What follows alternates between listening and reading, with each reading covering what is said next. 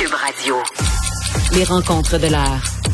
Chaque heure, une nouvelle rencontre. Nouvelle rencontre. Les rencontres de l'heure. À la fin de chaque rencontre, soyez assurés que le vainqueur, ce sera vous. Cube Radio. Une radio pas comme les autres. Mon collègue euh, du Journal de Montréal. euh, Salut, salut, je sais, je Il sais que. Richard Martineau, merci d'être là, mais je sais qu'il faut que je te remonte un peu le moral. Ben, au moins, si L'hiver te rentre dedans, puis c'est même pas l'hiver encore. au moins, si j'étais une femme, je serais en ménopause, j'aurais chaud tout le temps. Arrête, c'est fou. J'aurais chaud tout le temps. On- On n'a pas tout chaud. Ma blonde a chaud. Ah, peut-être. On a pas de... Alors, elle veut pas de couverte, j'en veux, elle n'en veut pas, j'en veux, Ah, etc. ben.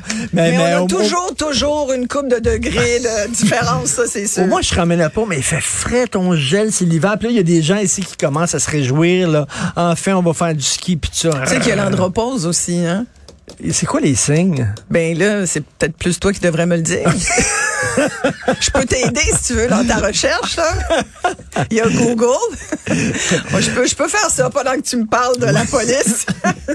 D'ici la fin de ta chronique, je te trouve les signes de l'andropause, je te de promets. Euh, écoute, je, je sais pas si t'as entendu, je viens de faire une entrevue avec Sylvain Tardif, qui est le président de la fraternité des policiers de Laval, parce Et que... est-ce qu'il est, est Ben optimiste? écoute, ils sont Est-ce que- parce que oui, il dit que c'est un éternel optimiste, mais euh, ils sont un petit peu à bout à Laval parce qu'ils regardent Montréal euh, qui, qui se pète un peu les bretelles. Ben, c'est normal aussi. Montréal vient d'avoir 250 millions de dollars pour avoir un peu plus de ressources pour euh, lutter contre euh, tous ces tous ces gangs criminalisés.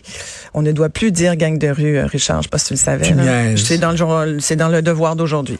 Il y a des chercheurs qui suggèrent de ne pas dire gang de rue parce Pourquoi? que il y a une connotation raciale à l'expression. Donc, Ben voyons il faut, donc, en quoi c'est racial? cite, il faut déconna- décontaminer le vocabulaire. quoi c'est c'est raciste de dire gang de Ben, rue? selon Parce la que c'est surtout les Noirs qui sont en rue, quoi. Ben, cette affaire-là? Euh, il y a un chercheur qui, euh, Frédéric Boiron, euh, dans un rapport qui disait que, et là je cite euh, Le Devoir, euh, qui a invité le, le service de police de la ville de Montréal à se dissocier de la définition de gang de rue telle qu'on la trouve sur le site de Sécurité publique Canada et qui mentionne notamment la même appartenance ethnique ou raciale parmi ces critères. Donc, le fait de dire gang de rue, ça sous-entend un critère racial. Ben, ben, la mafia italienne, c'est des Italiens. La mafia russe, c'est des Russes. Tu peux plus Euh, dire ça non plus. ben, les, tu peux les plus rien Yakuza, dire. c'est Toi, de toute mafia. façon, tu peux juste parler de la mafia de gars d'un certain âge blanc. J'espère que tu le sais. Mais donc, il faut enlever, il faut enlever, écoute- il faut enlever l'élément euh, ethnique des gangs de Complètement. rue. Complètement. Et le même euh, spécialiste dans le devoir, article très très intéressant d'ailleurs, je vous le recommande, euh, qui disait, il dit la police sera encore pour quelques années un white working class male enclave. Ça veut dire une gang de gars blancs. C'est ça. Et il dit là encore, le, le service de police de, de la ville de Montréal n'échappe pas à cette réalité. On pourrait dire la même chose à Laval. Euh, Ben oui, mais, mais en tout cas, on n'est pas sorti du bois.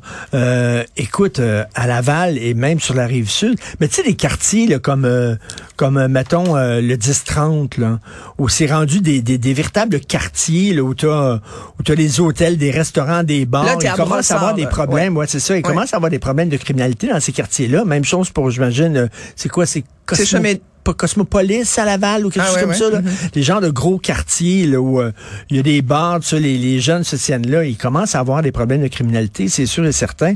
Mais tu sais, je parlais à Mathieu Bocoté, qui est, à, qui est à Paris, qui vit à Paris, puis il dit, tu sais, moi, j'ai cette vision idéalisée de Paris. Tu comprends? Totalement déconnecté de la réalité. Moi, tient pas dans c'est les encore- banlieues, Mathieu, c'est sûr. c'est encore les terrasses, Ouais, ouais. euh, les livres, etc. Bon, je suis complètement années 50, là. Puis lui, il dit, regarde, Paris, c'est pas ça. là. Il dit, C'est vraiment élevé. là. Il y a de la délinquance, puis tout ça. Ah, là. ouais. Puis ils ont perdu complètement le contrôle. Puis euh, les policiers qui vont dans des quartiers, qui se font lancer des roches, qui se font insulter dans la rue, qui se font cracher dessus, puis tout ça. On veut-tu aller là, là, que ce soit l'ensauvagement à Montréal, mais en même temps, qu'est-ce que tu veux faire, Christy? Qu'est-ce qu'il y a pas? Il faudrait ajouter énormément de policiers dans les rues. Il y a, il y a des problèmes de recrutement. Euh, C'est certain que ça prendrait aussi, c'est sûr que je suis tout à fait d'accord, ça prendrait davantage de gens qui viennent des communautés culturelles, parce que Ah oui, comme vraiment. ça, quand un noir arrêterait un noir, Mm. on pourrait pas dire que Christy, c'est du racisme, tu sais, là. En même temps, Et ça, c'est important. Là. ben oui, Il faut qu'il y ait une représentativité faire, plus diversifiée, ça c'est sûr. Puis tu sais, tout est dans tout, dit-on. Puis c'est assez vrai quand même. Les problèmes de police sont pas dénués, sont, sont, sont, sont liés aux problèmes d'éducation, sont liés aux problèmes de pauvreté aussi. Regarde dans quel quartier on se plaint qu'il y en ait plus qu'ailleurs. Il y a souvent ce problème-là, puis la pandémie n'a certainement pas aidé. là. Même Mais les services policiers le disent. hein. Mais tu sais, à Montréal-Nord, il y a beaucoup de Noirs qui vivent là. Et les familles noires sont tannées de la criminalité. Et les familles noires qui vivent là veulent que les policiers les protègent. Et nous autres, on crie puis on hurle quand, mettons, il y a des policiers blancs qui arrêtent des délinquants noirs dans la rue. Mais les familles noires qui ont peur de ces délinquants-là, elles applaudissent, ils sont très contents que la police fasse leur job. là. Tu sais, à un moment donné, là, c'est compliqué, c'est très complexe. Là. Euh, et n'importe qui qui a vu la série, qui est une des plus grandes séries jamais faites, The Wire, justement, qui se passe à Baltimore, sur, ils ont pris un coin de rue, puis ils parlaient de la, la criminalité dans un coin de rue à Baltimore, comme quoi c'est hyper complexe. Tu sais, c'est- c'est vraiment, là, il y a la pauvreté, comme tu dis, il y a aussi des fois l'absence du père dans certaines communautés. Il y a eu des, des, des, des études très sérieuses de fait où le père est très peu présent. Mm, c'est. Euh, certain que il y a ça, il y a, il y a, y a le racisme, il y a, il y a plein de Christy de patentes. L'école, moi j'y crois beaucoup à l'éducation. Puis pendant deux ans, les écoles étaient plus ou moins ouvertes, tout le monde était confiné. Il y a eu énormément de décrochage dans une Ouais. clientèle qui traditionnellement a plus tendance à décrocher aussi. Fait que tous ces problèmes sociaux sont reliés aux enjeux de police qu'on connaît aujourd'hui. Oui, et des problèmes familiaux, là, moi je pense que les enfants ont besoin d'encadrement et souvent Et de modèles. les jeunes, ils vont dans les gangs de rue. Pourquoi? Parce qu'il y a un encadrement, il y a des règles qui sont claires. Ouais. Si tu ne respectes pas les règles, le chef du clan va te punir, etc. Euh, ils se forment des tribus parce qu'ils en ont plus, ils ont plus de famille. Mm-hmm. La famille est complètement éclatée, à gauche, à droite. Il y en a plus, ils ont besoin d'une tribu, ils ont besoin de faire un sentiment d'appartenance. Ils se forment un gang, c'est leur tribu à eux autres, avec une image qui est un peu symbole paternel, qui est le chef du groupe. Tout à fait. C'est hyper complexe, là. Mm.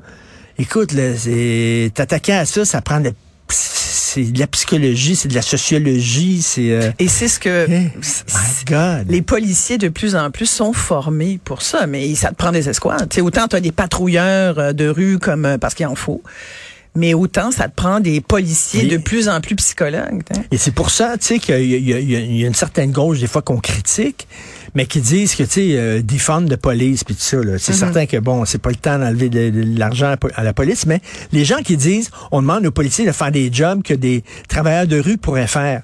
En face, là, le parc Émilie Gamelin, là. à fait. C'est les policiers qui s'occupent des toxicomanes, des sans-abri, tout ça. Pourquoi c'est pas les travailleurs sociaux?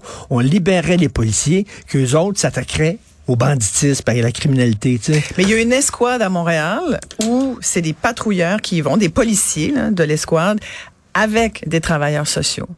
Et, et ça marche bien, mais tu sais, t'en as pas beaucoup, là. C'est peu. non. Alors moi, je les comprends de vouloir plus d'argent pour être capable de faire des interventions encore plus ciblées, puis se payer des escouades, tu sais, mettre sur pied Mais des... plus de gens en, en police, mais là, les gens disent, ah, mais là, tu vas la police, tu te fais critiquer, tu te fais filmer, tu te, tu ramasses devant le, le comité de déontologie, tu n'as plus le droit de rien faire, faut que tu te battes un- avec un bras euh, attaché dans le dos, ça m'intéresse plus. Euh, C'est trop compliqué. De plus en plus, on veut la conciliation travail-famille, pas travailler le soir, pas travailler le week-end, etc. Être chill. C'est pas une job chill pantoute, le policier, là. Je sais pas, je vois pas le bout, là. C'est peut-être parce que l'hiver s'en vient.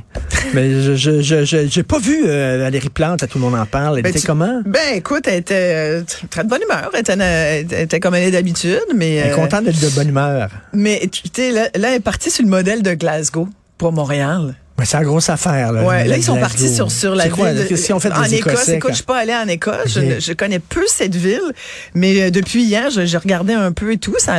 C'est une ville qui ressemble un peu à, à À Montréal. Montréal. Oui, les effectivement. Écossais ressemblent beaucoup Ouais, Montréalais. et, donc, je trouve ça intéressant de faire ce. Mais tu sais, comparer une, capitale européenne à une ville nord-américaine comme Montréal, je trouve toujours ça un peu tendancieux parce la qu'on n'a pas les mêmes enjeux non La plus. culture du gun aussi Ouais. traverse beaucoup la, la frontière. Il y a ça aussi. Je veux me faire respecter. Je veux faire de l'argent vite parce qu'on met énormément les projecteurs sur les gens qui ont réussi dans leur vie puis tout ça.